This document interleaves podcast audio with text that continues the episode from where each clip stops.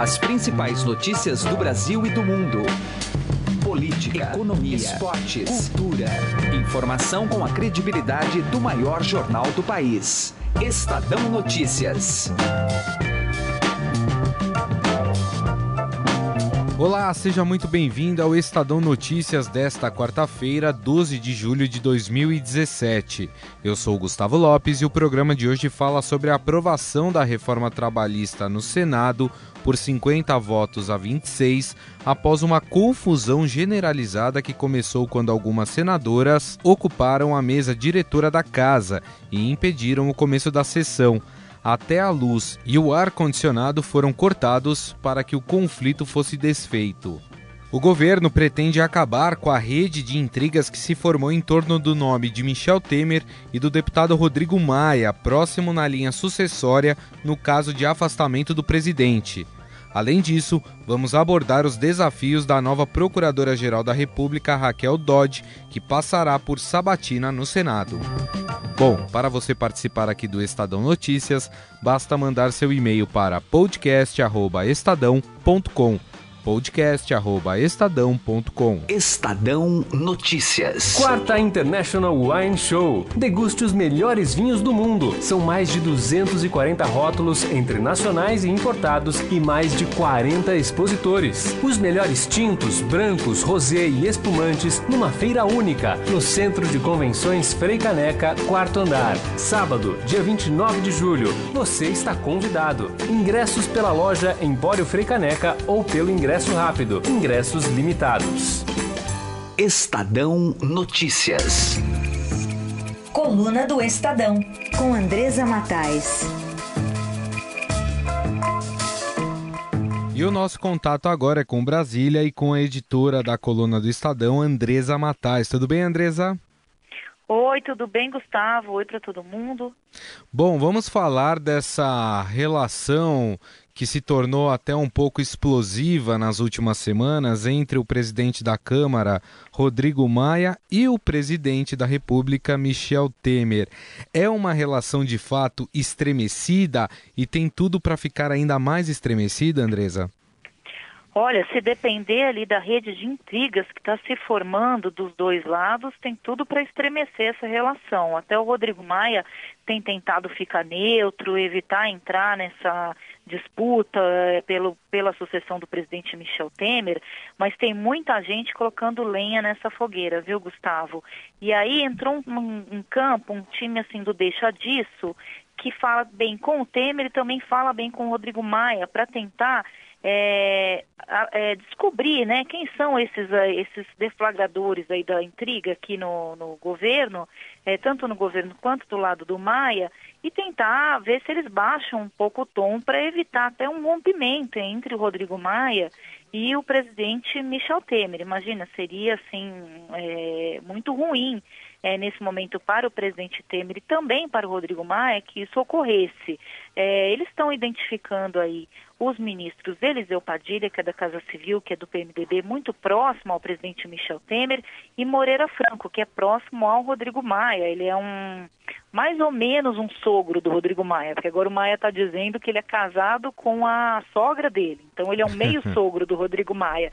Como aí o pessoal que está alimentando essa rede de intrigas aí é, dos dois lados. Então, é, esse time aí do Deixa Disso que entrou em campo vai conversar com os dois e com outros políticos para que parem de ficar alimentando, principalmente na imprensa, é essa história de que o Rodrigo Maia está articulando para assumir a cadeira do presidente Michel Temer. O Rodrigo Maia é, tem jogado parado, é, porque ele sabe que se a presidência tiver que cair no colo de alguém, vai cair no colo dele. Então ele não precisa fazer muitos movimentos para assumir o comando do país. O presidente Temer está enfrentando apenas a primeira denúncia, tudo indica que virão outras duas, e que se ele não conseguir passar dessa primeira muito bem, ele vai ter dificuldades em conseguir segurar as outras duas na Câmara dos Deputados. Então, de uma forma ou de outra, o Rodrigo Maia, hoje é o vice-presidente do país, vai acabar assumindo a presidência da República se o Temer não conseguir segurar as denúncias. Então, ele não precisa fazer muitos movimentos. Agora, a rede de intrigas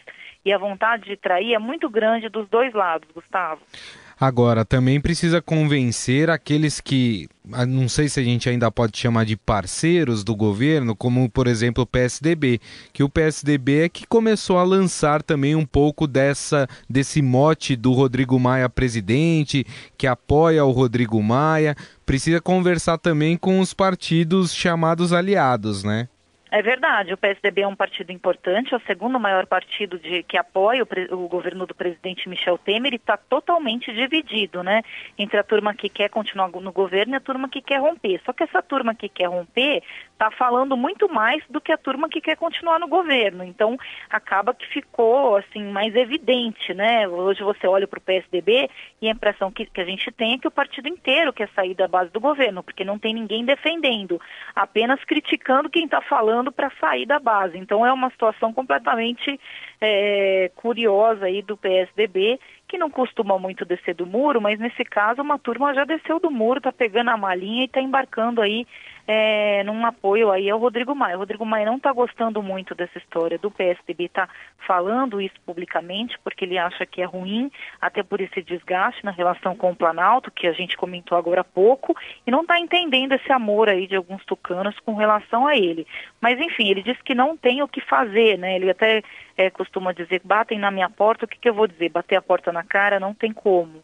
Agora, é, internamente, é, esses aliados aí, tanto do Maia quanto do Temer, estão dizendo o seguinte, se a votação da denúncia contra o Temer for até a semana que vem, no plenário da Câmara, o Temer tem condições de, de vencer e esse processo, é, o Supremo não teria autorização para abertura de processo. Agora, depois disso, já fica muito difícil, porque quanto mais o tempo vai passando, quanto mais os parlamentares vão para suas bases, mais eles voltam com voto contrário ao presidente Michel Temer.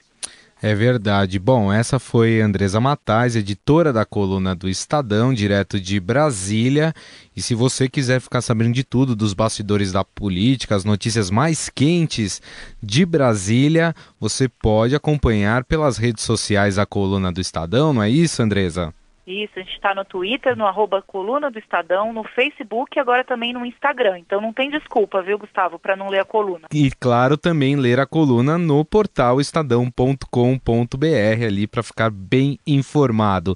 Andresa, mais uma vez, muito obrigado. Um abraço. Tchau, um abraço para todo mundo. Estadão Notícias. Política. Nós vamos falar agora sobre o caso envolvendo as senadoras que ocuparam a mesa diretora do Senado e impediram por horas que a sessão que votou a reforma trabalhista fosse aberta. E quais as consequências disso? E por isso o nosso contato é o professor e especialista em Direito Constitucional e pesquisador da Fundação Escola de Sociologia e Política de São Paulo, o Luiz Felipe Panelli. Tudo bem, professor? Como vai?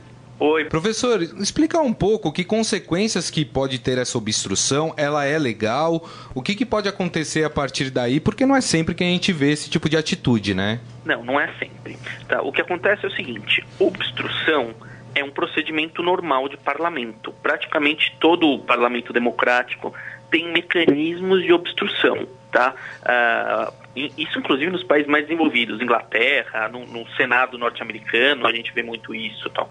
O que aconteceu não é obstrução, tá? Isso foi um ato altamente irregular, uh, uh, uh, até violento, tá? E que impediram na marra uma sessão de ser instaurada, tá? E impediram um presidente do Senado que foi eleito pelos senadores de presidir uma sessão. Então eu não classifico isso como um ato de obstrução. Eu acho que é uma quebra de decoro por parte das, das três senadoras aí que fizeram isso, que podem e devem ser punidas pelo Senado. Para a gente encerrar, professor, que tipo de punição pode ocorrer com as senadoras por causa dessa atitude?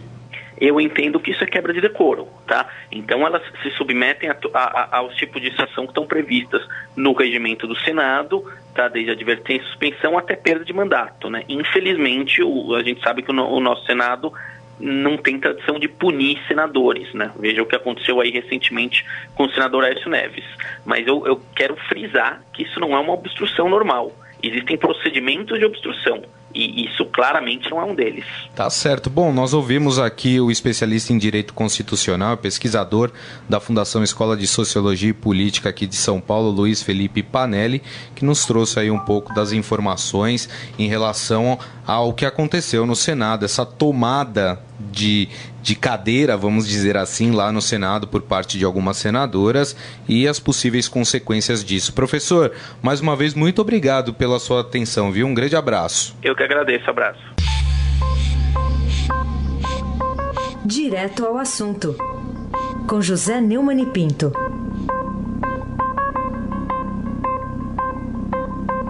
A professora Fátima Bezerra, senadora pelo PT do Rio Grande do Norte, ganhou destaque nacional quando inventou o neologismo golpe para definir a derrubada é, de Dilma Rousseff, legítima, e a sua substituição por Michel Temer. Pois ela acaba de participar de um golpe de verdade. Ela liderou um grupo de mulheres, ao lado de Vanessa Graziotin, do PCdoB do Amazonas, que assumiu a mesa do Senado, a presidência do Senado, e impediu, durante muitas horas, é, a votação da reforma trabalhista. Isso sim é um golpe contra as instituições democráticas e é uma espécie de auge. Essa bandalha é o ápice de um, de um esquema de desmoralização das instituições pela baixa política brasileira, da qual a senadora, que é professora, imagine só, né, a professora não sabe pronunciar a palavra golpe, também não sabe que o que ela fez é uma quebra de decoro, a falta de educação e, sobretudo, um desrespeito pelo poder eh, que representa o povo, a sociedade brasileira. Pois bem, esses vários golpes que têm sido dados contra as instituições ainda não as abalaram ao ponto de é, comprometer as próprias instituições e a República. Mas a reação do, do, presidente do Senado, apagando as luzes do plenário, trouxe é, a metáfora que faltava. Né? É isso mesmo. Vivemos um momento de treva no Brasil, inclusive no Poder Legislativo, pela inconsequência de, dessas senhoras senadoras e pela covardia do ilustríssimo e excelentíssimo senhor presidente. José Neumann e Pinto, direto ao assunto. Estadão Notícias. A subprocuradora Raquel Dodge passará por sabatina no Senado nesta quarta-feira. Será que essa substituição trará mudanças na PGR? Para falar sobre o assunto, o especialista em processo penal Levi Magno, promotor de justiça em São Paulo e professor do Centro Preparatório Jurídico, foi entrevistado por Camila Tulinski. Doutor Levi, o que a gente pode esperar dessa mudança, né? Substituição de Rodrigo Janot por Raquel Dodge. Vai mudar mu muito de acordo com o perfil?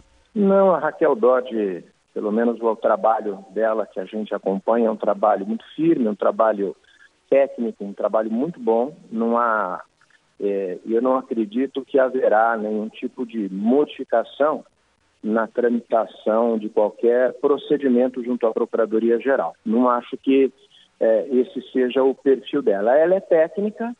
É, eu acho que a única coisa que algumas modificações em torno dos procedimentos, divulgação de procedimento, acho que algumas alterações devem ocorrer em relação a isso, né?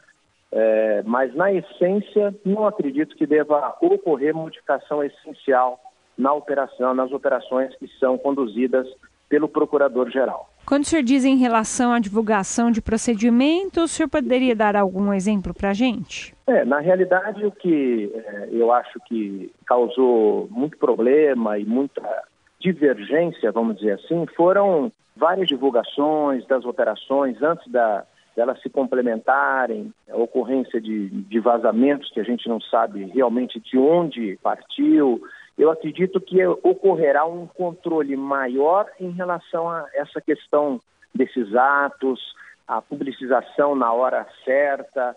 É, eu acredito que deva ter um pouquinho mais de controle para que não haja uma exposição antes de ser tomada uma medida judicial, uma medida processual. Nesse ponto, a doutora Raquel Dodge ela deve ter um controle um pouco maior é, em relação a isso. Ela deve procurar fazer com que essas divulgações sejam é, menos talvez precipitadas, alguma coisa nesse sentido. Mas no restante, no tocante à condição técnica, não acredito que haverá é, muita alteração na questão que dela ter sido a segunda na ordem da lista tríplice dos procuradores da República e ter sido escolhida pelo presidente Michel Temer como segundo, segunda da lista, isso pode de alguma forma ali comprometer, não sei se a palavra certa é comprometer, mas é, enfim, uhum. ela pode se sentir de alguma forma acuada por essa indicação, qual é a avaliação que a gente pode fazer, ou ela conquista uma independência é, mesmo tendo sido indicada né, pelo presidente Temer?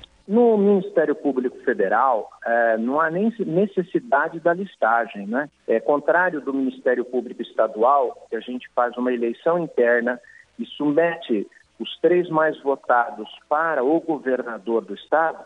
No Ministério Público Federal não há nem esta previsão. Então ele poderia é, até escolher alguém fora da lista. E ele escolheu da lista a segunda é, mais votada é uma escolha que se dá entre o Ministério Público e o poder político. Também não acredito que isso vá fazê-la eventualmente refém do Executivo. Até porque o Ministério Público, em razão das garantias que recebeu da Constituição de 88, ele tem todos os instrumentos para não se curvar, né? Ela vai passar por uma sabatina, é evidente, mas ela tem todos os ingredientes, tem todos, tem todos os predicativos garantidos na Constituição para não se curvar em si a nenhuma orientação do próprio Executivo. Muito bem, este é o Dr. Levi Magno, especialista em processo penal, promotor de justiça de São Paulo e professor do Centro Preparatório Jurídico CPJUR. Muito obrigada, viu, doutor, pela entrevista. Eu é que agradeço, Camila, à disposição. O Estadão Notícias desta quarta-feira vai ficando por aqui. Contou com a apresentação minha, Gustavo Lopes, e produção de Diego Carvalho. Entrevista de Camila Tulinski. A montagem é de Nelson Volter. O diretor de jornalismo do Grupo Estado é João Fábio Caminoto. De segunda a sexta-feira, uma nova edição deste podcast é publicada. Saiba mais no blog Estadão Podcasts. Convido você também a avaliar nosso podcast tanto no iTunes quanto no Android, e mande seu comentário e sugestão para o e-mail podcast@estadão.com. podcast@estadão.com. Um abraço, uma boa quarta-feira e até mais. Estadão Notícias.